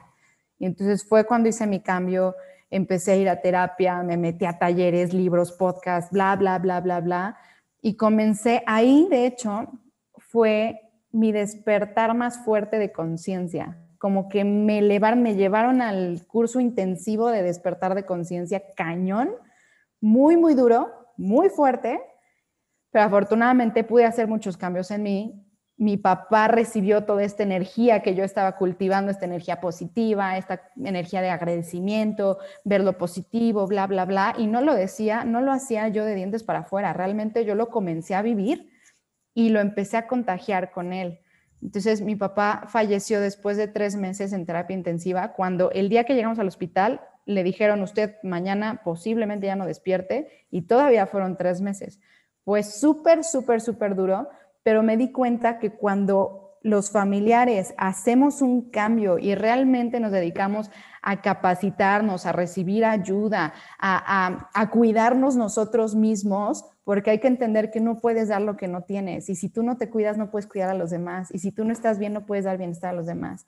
Entonces, cuando me cayó todo este 20, dije, no puede ser que además hay, mucha, hay mucho apoyo para los pacientes de cualquier tipo de enfermedad. Hay talleres, hay este, grupos de apoyo, hay mil cosas, terapias, bla, bla, bla. Pero para los familiares casi no hay nada, Víctor. Y de verdad me puse a investigar un chorro, sobre todo cuando estaba en ese momento. Y dije, ¿cómo puede ser posible que a los familiares no los capaciten para estos momentos? Que nadie les diga qué pueden hacer, porque son el pilar del paciente el paciente se te va para abajo y si los familiares no están capacitados para, para darle este ánimo, ¿no? Para sacarlo de la depresión, para ayudarlo a manejar sus emociones, para contagiarle esta actitud positiva, para cuidarlo de verdad como se debe cuidar, el paciente se te va para abajo y se te va a morir. Entonces, si realmente lo que quieres tú como familiar es ayudar a tu familiar, a tu paciente, ¿no? Es capacítate tú, cuídate tú, aunque se escuche bien raro, porque la mayoría la mayoría de las personas con las que yo platico al principio es, pero es que yo no soy quien necesita ayuda, es mi papá o mi mamá o mi esposa o mi no sé qué. No, no, date cuenta que no. Y a veces, y, y, esto me gusta mucho tocar este tema y, y creo que ahorita lo platicamos un poquito, es ¿por qué tienes que llegar a tocar un fondo tan, tan profundo para de verdad empezar a hacer cambios fuertes en tu vida? O sea, ¿por qué somos tan hinches necios los humanos, carajo, ¿me explico? Y ahorita lo veo muchísimo con la gente, con todo lo que está pasando ahorita con el COVID, no sabes cómo me duele que la gente piensa que no va a pasar, ¿no? O que la gente dice, ay, no, sí, pero toco madera, pero Dios quiera que nos lo deje muchos años más. Oye, no, ahí, te, ahí te estás como negando lo que sí o sí va a suceder, entonces prepárate tanto para tú apoyar a tus familiares como para tú poder estar bien en ese momento, porque si no, la enfermedad, cuando llega la enfermedad a una persona, no le pega a una persona nada más, le pega a toda la familia. Y entre más cercanos sean esos vínculos con el paciente, más fuerte te pega. Entonces, no te das cuenta que realmente es como un proyecto, ¿no? Como cuando estás en una empresa, un proyecto, pues es de varias personas. Y si se te empiezan a caer, así como peones, pum, pum, pum, pum, todo se te cae y pierdes el juego. Entonces, la importancia de verdad de tener un mentor, y fue ahí cuando dije, ¿y si sí hubiera esta ayuda? ¿Y si sí hubiera este apoyo? Y dije, de aquí soy, y pues ni tarda ni perezosa me empecé a capacitar y empecé a hacer justo un taller para cuidadores, para, para familiares. Y, pues ahorita estoy súper contenta, pero justo ese es como mi coco, cómo llegarle a las personas antes de que vivan esta situación difícil. Porque todos mis alumnos hasta la fecha, todos, Víctor, ya pasaron por un fallecimiento en la familia, ya pasaron por una enfermedad en la familia. Y ahí es cuando dicen, no, sí, sí se necesita, lo voy a tomar para que cuando lo necesite después aplicarlo. O ahorita que mi mamá tiene demencia senil o hipertensión y diabetes, en algún punto lo va a necesitar, entonces lo voy a tomar. Pero los, los, la gente de mi edad, o sea, los que somos más chavos, ¿no? Yo lo veía súper lejano. Mi papá falleció de 60 años. O sea, realmente estaba súper joven. Y, parece que sentimos que nuestros papás son eternos, ¿no? O los hijos a veces. Mi, prima Sophie falleció en abril del 2020 en un accidente, ni siquiera de COVID, en un accidente. Y, y, mi abuelo lleva dos años en cama y todavía no se va. Y ya se fue Sophie, ya se fue mi papá y tantas personas que se han ido que tú dices, a ver, prepárate. O sea, ¿por qué te tienes que esperar hasta estar en medio de la tormenta, en medio de la crisis? Para abrir los ojos y, decir, bueno, está bien, ahora sí, ¿no? Entonces, por eso estoy haciendo lo que estoy haciendo ahorita, ¿no? Y es como que lo, que me mueve más ahorita. Mira, por eso estoy, estoy calladito, calladito.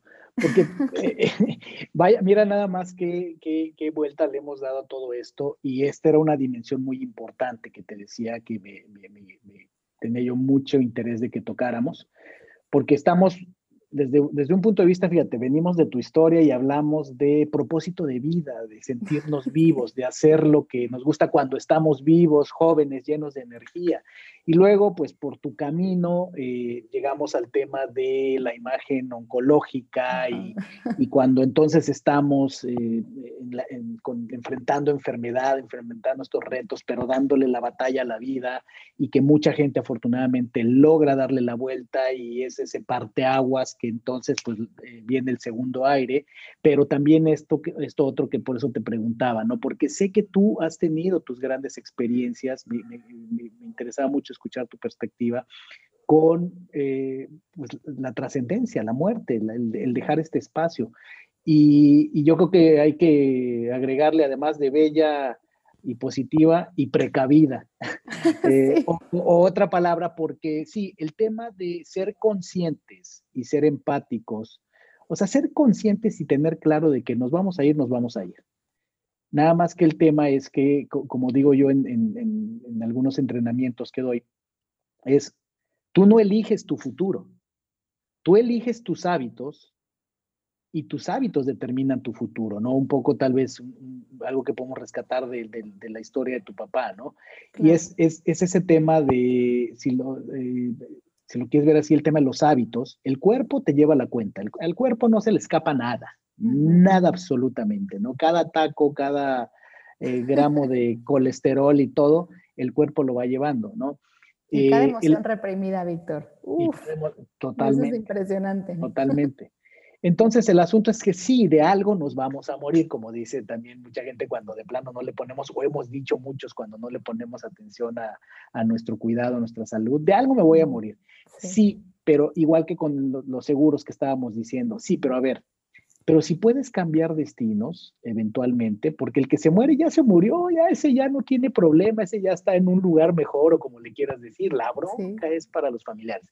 El enfermo, el enfermo muchas veces, eh, sí, está librando una gran batalla, puede estar teniendo cierto sufrimiento este, eh, físico, emocional, pero muchas veces incluso está sedado, está en otro estado. Y la bronca para los, los, eh, familiares, ¿no? creo yo que una cosa que también nos dejas reflexionando es que creo yo que sí hay una tarea muy importante en el, en el sistema de salud en la cultura del sistema de procuración de salud, donde yo pienso que en la mayoría de lugares, es mi experiencia, si alguien sabe de, al menos en México, de un lugar que no sea así, que me diga, que me ponga comentarios, me mande mensajes, pero en la mayoría de los lugares, así, los, incluso los muy eh, sofisticados, diría, ya sabes quién, los muy fifís. Eh, los muy fifís. No hay realmente un sistema, no hay un diseño que contemple eh, eh, al, a los, el, impacto que hay para los, para los acompañantes, para los familiares. O sea, tú ves el hospital y, y a lo mucho un buen hospital, pues habrá sillones mulliditos, algunos se hacen cama, este, algunos ya tienen así como que una habitacioncita que te pueden rentar, pero de ahí en fuera cero apoyo psicológico, o sea, no hay como tal una conciencia de decir, no es solo el enfermo, es todo el impacto de onda que esa enfermedad y esa situación que está viviendo esa persona hospitalizada eh, o en recuperación tiene sobre la familia. Entonces creo que nos dejas también esa, esa gran reflexión de, de, atendernos, de saber, de tomar nuestras previsiones, de, de, cuidarnos lo más que podamos de una manera consciente y de sacarle jugo a la vida. Porque es cierto que hay muchas cosas que están fuera de nuestro alcance, que son, si lo vemos así, misterios de la vida, que son, eh, como dicen muchas veces los contratos en términos de abogado, eh, actos de Dios, ¿no? Fuerza mayor. Pero de lo que sí está bajo nuestro control es eh, sacarle jugo a la vida, vivir cada momento, encontrar tu propósito, darle tu regalo al mundo y eh, sí, pensar en tu trascendencia y pensar en el impacto que le vas a dejar a los demás, ya sea si te enfermas o ya sea si trasciendes de este mundo y, cómo dejas a los demás, ¿no? Cada quien tendrá que resolver sus asuntos, porque ya nada más último, último, último puntito, decías algo bien interesante y es, es parte de la naturaleza humana, ¿no? ¿Por qué decías, por qué los pinches humanos no entendemos más que a palos, ¿no? Más o menos es realmente, eh, incluso los japoneses lo tienen así de claro, decían, los, los seres humanos crecemos eh, de dos maneras. O por que despierta la conciencia y la cultivamos porque responsablemente maduramos y vamos adelante de la ola, que son los menos, o por como la mayoría, a chingadazos. O sea, viene el golpe de la vida, viene y ahí vamos aprendiendo, prueba y error. Los dos son válidos y los dos son necesarios. No quiere decir que y tenga que ser solo de uno.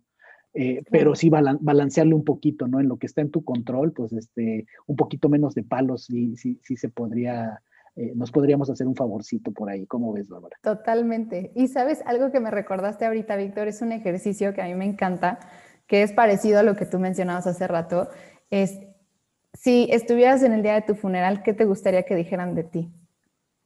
Sí suena muy raro, ¿no? Pero, pero sí es cierto, o sea, porque la persona, el cuerpo se va, pero deja la huella que deja en los corazones y en la vida de las personas, eso se queda y se queda cañón. Entonces, yo, por ejemplo, ese tema del propósito de vida, ahí traigo ahí como que mis, mis luchas, ¿no? Porque mi propósito de vida ha ido cambiando un poco de repente, pero lo que sí es, ¿qué estás dejando en la vida de otras personas ahora, en este momento, hoy, todos los días? ¿Qué estás haciendo por otras personas? ¿Cómo te gustaría que hablaran de ti en tu funeral? ¿Cuántas personas te gustaría que estuvieran ahí? Porque eso, eso es lo que sí permanece. Cuando uno trasciende, eso permanece. Entonces, me encanta. No tengo más que decir que qué bárbara, Bárbara. Lo único que me dejas claro es que podríamos seguir platicando este, horas, días. horas y horas.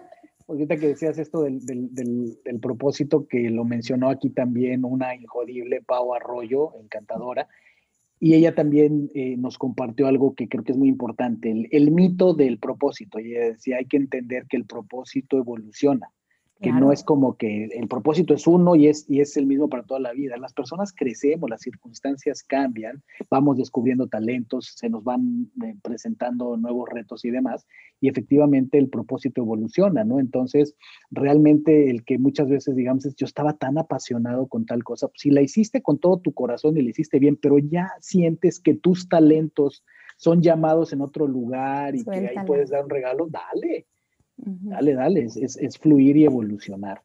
Así es que, no, bueno, tremenda, tremenda, tremenda charla. Yo creo que queda, queda muy redonda. Y pues imagínate, pues yo creo que eh, enmarca muy bien la siguiente pregunta que te voy a hacer.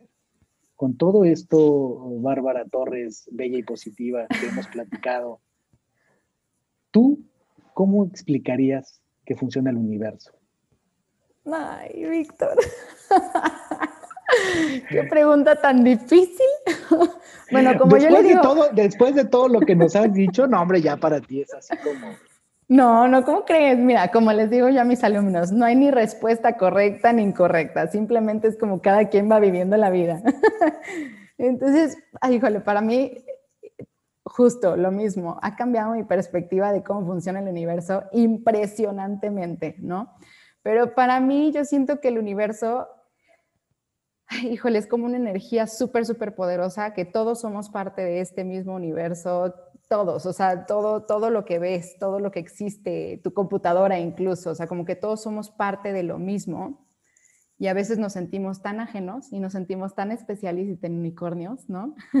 que cuando realmente vuelves a conectar con esta, no sé cómo llamarlo, pero de verdad con esta energía, con este poder mucho más grande que tú, que está dentro de ti, ahí es cuando comienzas realmente a, vivir, a vivir tu vida. Yo siento que ese es el despertar de conciencia. ¿Cómo funciona el universo? De manera perfecta. Para mí esa es la respuesta, de manera perfecta. Todo lo que sucede, todo lo que vives, todo lo que ves, todo lo que hueles, todo lo que haces, es perfecto. Así funciona el universo. Y te, lo, y te va dando justo lo que necesitas en el momento correcto.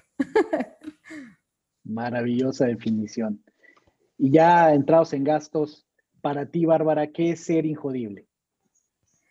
Para mí ser injodible, eh, justo regresar a esta parte de conectar, conectar con tu ser superior. Yo lo llamo mi Bárbara poderosa, mi Barbie poderosa, ya sabes, porque siento que mucha gente lo llama alma o lo llama de, mil, de mil maneras, ¿no? Pero nosotros somos mucho más que este cuerpo físico que todos vemos en el espejo. Somos mucho, mucho más que eso.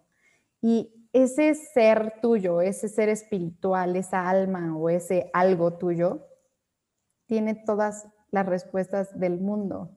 Entonces creo que ser injodible es, no importa lo que suceda en tu vida, no importan las crisis, los retos, eh, nada, no importa nada lo que suceda, pero cuando tú paras y vuelves a conectar con este ser, con, este, con esta esencia tuya, este espíritu, y comienzas a escuchar todas las respuestas, qué es lo que tienes que hacer, comienzas a recibir otra vez esta guía y puedes actuar no reactivamente, sino con amor, con este propósito, no sé cómo llamarlo. Creo que eso es ser injodible y eso es lo que te levanta de cualquier, cualquier, cualquier cosa que puedas vivir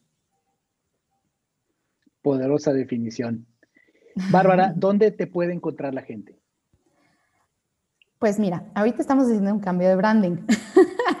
Entonces, lo más probable es que cuando escuchen o vean este episodio ya me puedan encontrar en Facebook y en Instagram como arroba barbietorres.ac. Barbie con, como la muñeca con IE al final y latina E.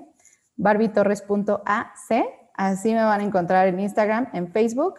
En Spotify nos van a encontrar como Cuidando desde el Corazón. Ese va a ser el nuevo nombre porque actualmente, cuando estamos grabando ahorita este, este episodio, todo lo encuentras como Bella y Positiva. Sin embargo, pues Bella y Positiva lo vamos a dejar únicamente para parte de imagen oncológica y ya vamos a pasar a ser Barbie Torres y debajo de Barbie Torres, Bella y Positiva y Cuidando desde el Corazón para los familiares de pacientes. Así. Espero que no haya confundido mucho a la audiencia. No, no, no, te estamos eh, acompañando entonces en una transición. Este episodio se va a llamar, porque siempre les pongo un título, y este episodio se va a llamar La Bella y Positiva. Y ya haremos entonces otro eh, con, con, el nuevo, con el nuevo branding. Perfecto, me parece perfecto. Barbie, muchísimas gracias, de verdad que aprecio muchísimo la oportunidad de tener esta charla contigo. Eh, bueno, o sea, me voló la cabeza le dimos la vuelta en 360 grados a tantos temas que, quería platicar contigo y que sin duda nos, iluminaste, nos acompañaste. Te agradezco muchísimo, muchísimo y seguiremos en contacto. Ay, muchas gracias, Víctor. Gracias a ti por la invitación. Me siento súper, súper honrada y ha sido de verdad un placer conocerte y, estar aquí en, en esta entrevista. Es mutuo. Y a ti, mi querida, mi querido Injodible, eh, me encuentras, ya sabes, en Spotify con todos los episodios. En YouTube ya los estamos subiendo en video eh, con, una edición muy especial, con imágenes, ahora que lo hacemos todo en línea. Y me encuentras en redes sociales, en Instagram como Ser Injodible y con el mismo nombre me puedes encontrar en Facebook. Y por último, te recomiendo que visites nuestro sitio web injodible.mx, donde encontrarás artículos, donde encontrarás eh, contenido más profundo sobre varios de los temas que estamos aquí. Y los miércoles, todos los miércoles a las 8 de la noche, te espero en vivo para reunirnos en comunidad entre Injodibles. Nos escuchamos y nos vemos en el siguiente episodio. Gracias por haberme acompañado en un episodio más para moldear y forjar tu mentalidad injodible. Tenemos una cita con tu grandeza en el próximo episodio. Hasta entonces.